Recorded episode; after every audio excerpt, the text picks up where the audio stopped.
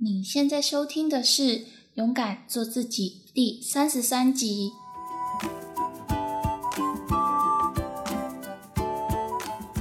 今天这一集，我们要来聊聊有名的 DISC 马斯顿人类行为模式测验。那其实为什么要讲到这个测验呢？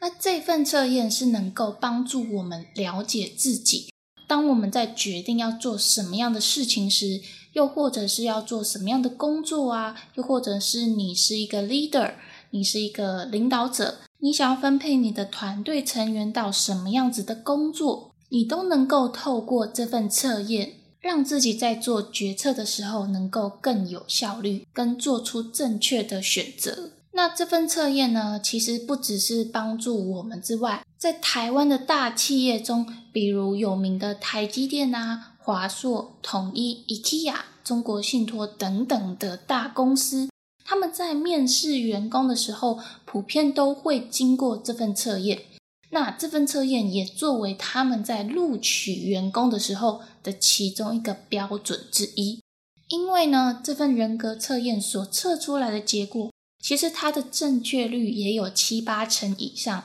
也就是说，测验所测出来的结果跟这个人所做的行为模式差异性其实并不会这么大。那我在接触到这项测验的时候，其实是在三四月的时候，那个时候我和一位在网络上认识的创作者约出来见面吃饭，那也算是我第一次和网友见面吃饭吧。就觉得特别的新奇有趣，对方真的是一个超可爱、超阳光的女生。不过呢，我们在谈话的过程中，我们就有聊到各自的过往经历啊，又或者是工作的经验之类的。那那个时候，他有提到他在面试目前的公司，当时的面试考题就有这一份 DISC 马斯顿人类行为模式测验，而且他觉得测验出来的结果跟他现在的行为真的是非常的相似，所以他才推荐给我说：“诶，我也可以测看看。”那因为我本身就是一个非常喜欢探索自我，然后了解自己的内在特质的人，所以我就觉得好，我要接受这份测验。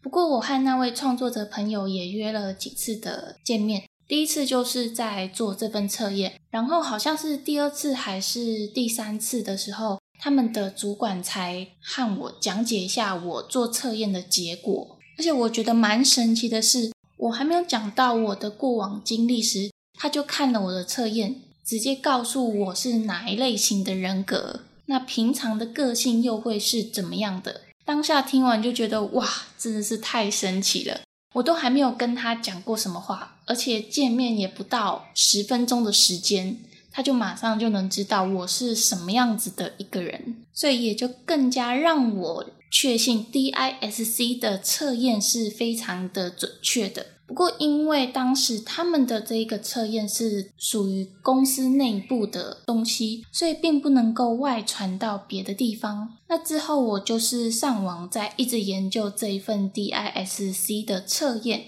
有找到网络上几个版本。不过，有些我觉得写的也是非常的简单，有的比较困难一点。那后来就是我自己再重新的消化、解读跟整理完之后。做了一份 DISC 的测验，所以如果你对于探索自己啊、了解自己非常有兴趣的话，我非常强烈建议你可以做这一份 DISC 的测验。我把我自己设计的测验跟分析的结果整理成一份档案。如果你有兴趣的话，你可以到节目资讯栏处领取这份免费的测验。不过我会建议你。因为接下来我的内容会比较多跟这一份测验的解析有关系，所以如果可以的话，你可以先暂停下来，然后花个大概五到十分钟的时间，快速的做完这一份测验，然后算一下分数，你就能够知道自己应该属于哪一个人格特质。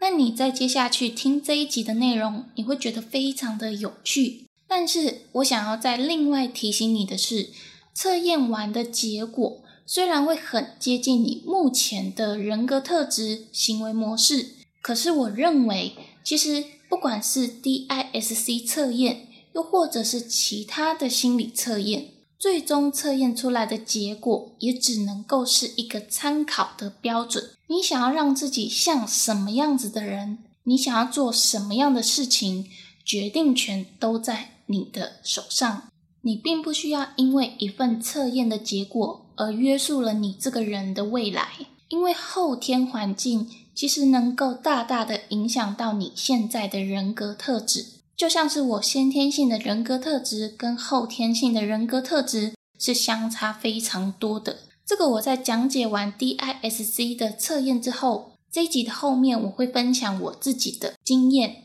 好，那如果你有测验完我在资讯栏处整理的那一份 DISC 测验的话，你会发现这个测验结果主要会由四种动物来代表人类的行为模式。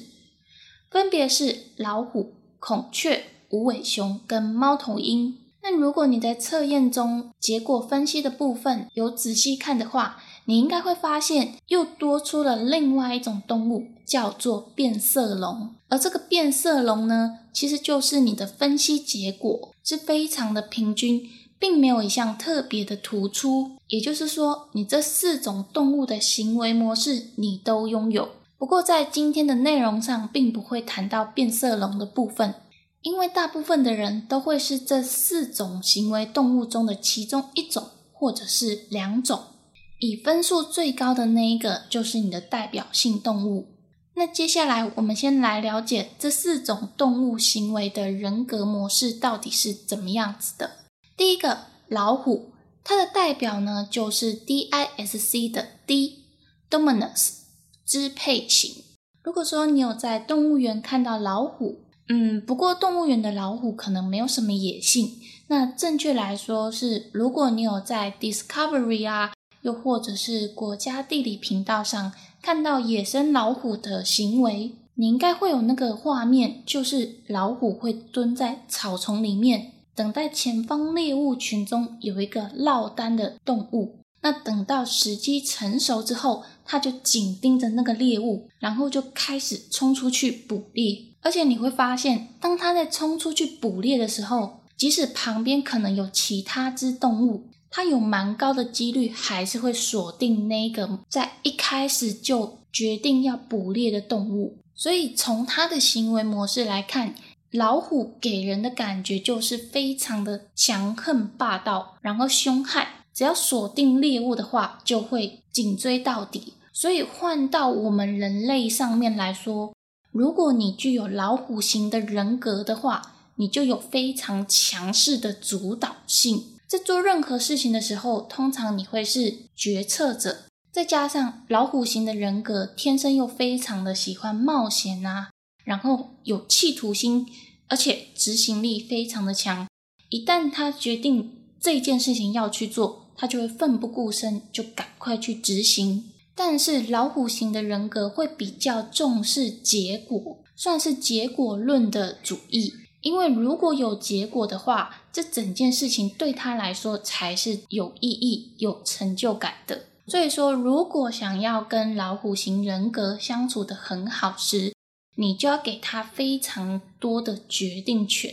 你可以做的就是帮助他。或者是给予一些建议，因此这类型的人格特征呢，他的职业会是老板啊、主管啊、企业家。接下来下一个孔雀，它是 DISC 中的 I，influence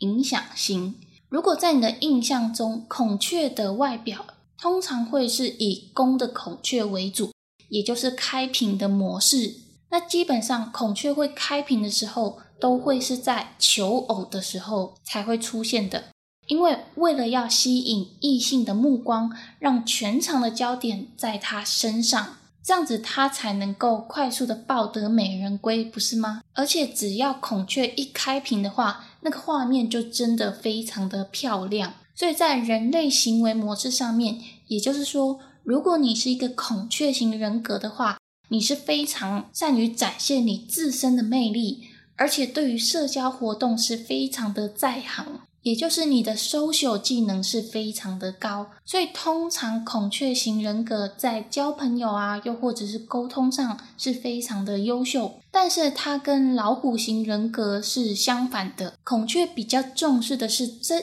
一整个过程，而不是结果。而且他会对于这件事情的过程有非常大的热情跟好奇心。那如果你想要跟孔雀型人格相处的很好时，你就要时常的赞美他，让他知道他是一个非常有魅力的人。所以这类型的职业通常都会是公关啊，又或者是喜欢分享东西的网红部落客。又或者是行销人员需要去进行比较多的社交活动，又或者是演艺人员。下一个是无尾熊 S steadiness 稳定型。其实无尾熊在平常给人家的感觉就是很温驯，没有什么攻击性。然后，然后在生活上也是感觉非常的有节奏，该吃的时候就会吃饭，该做什么事情的时候就会做什么事情。那因为他的个性上非常的温和，所以他其实是一个善于倾听别人的，因此他的朋友也算是蛮多的。只不过无尾熊型的人就是比较稳定嘛，那喜欢按照规则一步一步的前进，当然也就追求稳定性。如果遇到比较新鲜的东西，其实他们会比较没有什么兴趣，因为新鲜的东西对他们来说就是一个未知、不稳定的东西。不过也因为他们是按照规则进行的，所以所有的事情他都能够有条有理的完成。你交代给他们什么样的事情，他们都能够在准确的时间点之前完成。那通常也是比较好去沟通的。但是如果你想要跟无尾熊型的人相处的很好，你就必须要告诉他该做什么样的事情，任务必须要很明确。所以，通常这类型人的职业会是稳定规律的生产技术员、行政人员，或者是富有同情心、同理心的社工跟心理师。再来，最后一个人格特质是 C 猫头鹰 （Compliance） 分析型。大家对猫头鹰的印象都会是它在夜晚行动。那通常呢，它在夜晚行动的时候，视力会比其他动物还要来得好，而且在它锁定猎物的时候，会先仔细的观察周围的环境是不是安全的。当它非常确定环境是安全的，才会以迅速的动作捕捉猎物。所以在人格特质上呢，猫头鹰是一个善于思考、规划，还有分析事情，而且。逻辑能力非常强的分析型人格，所以基本上要和猫头鹰类型的人沟通，就是要跟他讲道理，而且整件事情必须要有道理，然后合乎逻辑，不然很容易在跟他沟通的过程中就被他说服。因此，在和他相处的过程中，必须要讲出为什么要让他做这件事情的背后原因。让他理解之后，他才能够协助你完成你想要完成的事情。所以，通常猫头鹰型的职业会有工程师啊、研究员、律师、老师、会计师等等。那因为逻辑能力非常强，所以他们对于数据跟数字也非常的敏锐。这使得和他们沟通的过程中，如果有数据做佐证的话，会是更好和猫头鹰类型的人沟通。OK。相信如果你有领取我资讯栏处的一份简单小测验的话，再加上听完我刚刚的人格测验分析，其实你应该能够大致明白为什么在生活上有些事情是让你觉得很舒服的，可是有些事情就是会让你觉得很不自在，而且很无聊、很无趣，因为呢，那就是不符合你现在自身的人格特质。不过测出来的人格特质，并不是说这一生中就不会改变，因为我刚刚在前面也有说到，后天环境在影响你的人格特质也是非常的重要，因为你会遇到一些人事物，在和他们相处的过程中，你会慢慢的被改变，就像是有一句话是说，近朱者赤，近墨者黑。后天环境真的能够改变一个人，而我自己就是一个例子。为什么会这么说呢？其实我觉得这就要讲到我自己测出来的人格特质。你们可以猜一猜我的后天性人格是什么样的？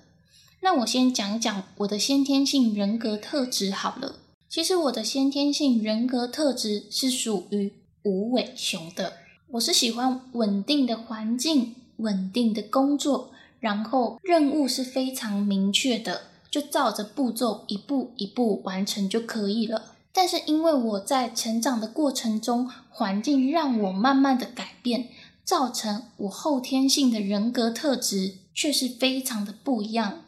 而我的后天性人格特质就是老虎，这个结果是不是差距非常大呢？一个是喜欢稳定的无尾熊。一个是喜欢冒险的老虎，他们根本就是像北极跟南极一样天差地别。不过我在资讯栏处整理的这一份小测验是没有办法测到之前的先天性人格特质，因为我现在还不知道要如何设计这样子的测验，所以之后我会再慢慢的改良，如果有更新的话，会再通知大家的。不过我会觉得，其实你只要了解现在你的人格特质就可以了，因为有的时候了解当下，为现在去努力会比较重要，而过去的事情就让它过去，并不影响到你未来的人生。那为什么我自己的人格特质会有这一百八十度的大转变呢？我自己觉得还蛮惊讶的。但是我仔细想一想，我过去的成长经历跟背景啊，其实我就能够知道说，哎，为什么我会这样子的转变？那其实我自己的个性本身就是属于内向害羞型的。我曾经也可以坐在学校的位置上，除了上厕所跟洗手之外，基本上都不会看任何人说话，而且我自己也不会觉得很奇怪。现在想想，如果一整天都不说话的话，对我来说应该会是一个很痛苦的事情。那在国中的时候啊，我就决定我想要当一个护理师，可以帮助到别人，同时也可以照顾到自己的家庭。那那个时候也是觉得说，诶，护理师的薪水好像挺不错的，你只需要把全部的精力投入到工作上，安安稳稳的过日子。什么事情都不用去想，而且护理师这份职业，基本上它的需求量是非常多的，所以感觉起来好像人生只需要好好的工作就可以不愁吃穿，听起来好像很轻松。虽然说我后来了解到护理师是真的非常的辛苦，和我当初国中时期所想的差很多。不过就以当时国中的思维来说好了。是属于无尾熊型的人格特质，就是喜欢安稳的日子。那在后来的时候，我在大学一年级那阵子，我记得有一些校外的补习班就来校内里面宣传，就是补习可以考研究所啊，又或者是你可以补习准备考公务员，当一个铁饭碗。那那个时候，我就对于考公务员非常的有兴趣。其实现在想一想。那也是无尾熊的思维。那为什么会转变成老虎型的人格呢？我觉得这应该是一个渐进式的过程。我仔细想一想，那因为我刚刚有讲到，我在小的时候是因为非常的内向安静，导致朋友非常的少，偶尔真的会感觉到孤独，尤其是那一种上课要分组进行团体活动的时候，总是找不到人可以一起。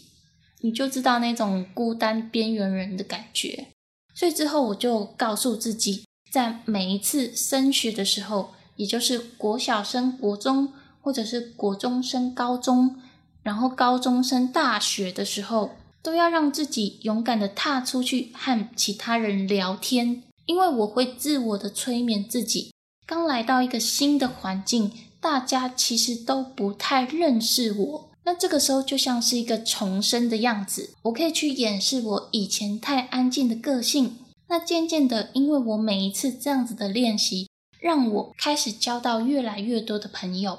这是我最初开始有转变成老虎型的起步点。那真正开始显现出来，就是在高中的时候。那个时候其实还是很想要当一名护士嘛。可是我同时又非常喜欢保养品，就有一个梦想，就是有一天我要自己自创保养品牌。也就是说，我从那个时候就有创业的心出现。那创业就是必须要挑战各种的困难，然后要有随机应变的能力。这个其实就跟无尾熊的特质差很多。这个就是第二个转变的地方。那第三个地方呢，也就是在我大学的时候接触到《富爸爸穷爸爸》这本书之后，了解到财富的观念。那时候按照书上的理解是，如果你规规矩矩的生活。在别人的公司下做一辈子的工作，那其实你永远也不可能会富有。唯有懂得投资跟创业，才有致富的可能性。那个时候就是思想又更巨大的转变。那这就是以上三个时间点，是让我从先天性的无尾熊一百八十度转变成非常有野心的老虎。所以仔细想一想，我之后在别的公司上班的时候。有做一些比较规律性的工作，我就会感觉真的很累、很无聊。那现在我自己在做的自媒体啊，大部分的时间都是在创作，然后有很多新的想法啊跟创意，都可以透过我自己的作品呈现出来。那再加上最近这几年，很多人都是依靠自媒体来创业的，所以做自媒体不只可以创作跟创业。这个对于我来说，完全是符合我自己的人格特质。但是其实我在做两年的自媒体的过程中，我自己的成绩不算是特别的好，中间有经历很多的挫折，然后又站起来，然后再面对挫折被打击，又再一次站起来。前阵子是真的有一度想要放弃，因为我自己的健康也出现了一些状况。然后就觉得说，哎，我可能太拼命了。可是停了一阵子没有去经营的时候，我才发现我好像全身上下有哪里怪怪的，就是说不出来的那种奇怪的感觉。在经过这一份测验之后，我才了解到，原来我这两年做的是我喜欢的事情，而且也符合我自己的人格特质的事情。所以经过这份测验，我才更加了解自己。我还是要朝着自媒体的方向前进，即使可能没有什么人看，没有什么人听，但是这却是适合我的事情。所以，如果你真的感兴趣的话，我真的非常强烈建议你一定要测试看看，或许你能够解决一些现在你想不通的盲点，做事情的效率才会变得很高。好的，那么希望今天的内容是真的有帮助到你。你也可以透过领取我整理这份测验，知道你是什么样子的人格特质，然后在 IG 现实动态 take 我，让我知道你比之前更了解你自己了。那么今天非常感谢你的收听，因为有你的收听，才能让我更有动力的去做勇敢做自己的 podcast 节目。如果你喜欢这样子的节目内容，可以订阅追踪我，或是可以追踪我的 YouTube、IG。同时，你也可以分享这个节目给你身边的朋友，让我一直带给你们正向的知识，伴随你们一起学习成长。也欢迎帮我到 iTunes Story 上帮我打新评分加留言，详细链接都在节目的资讯栏处。我是玲玲，我们就下期再见喽，拜拜。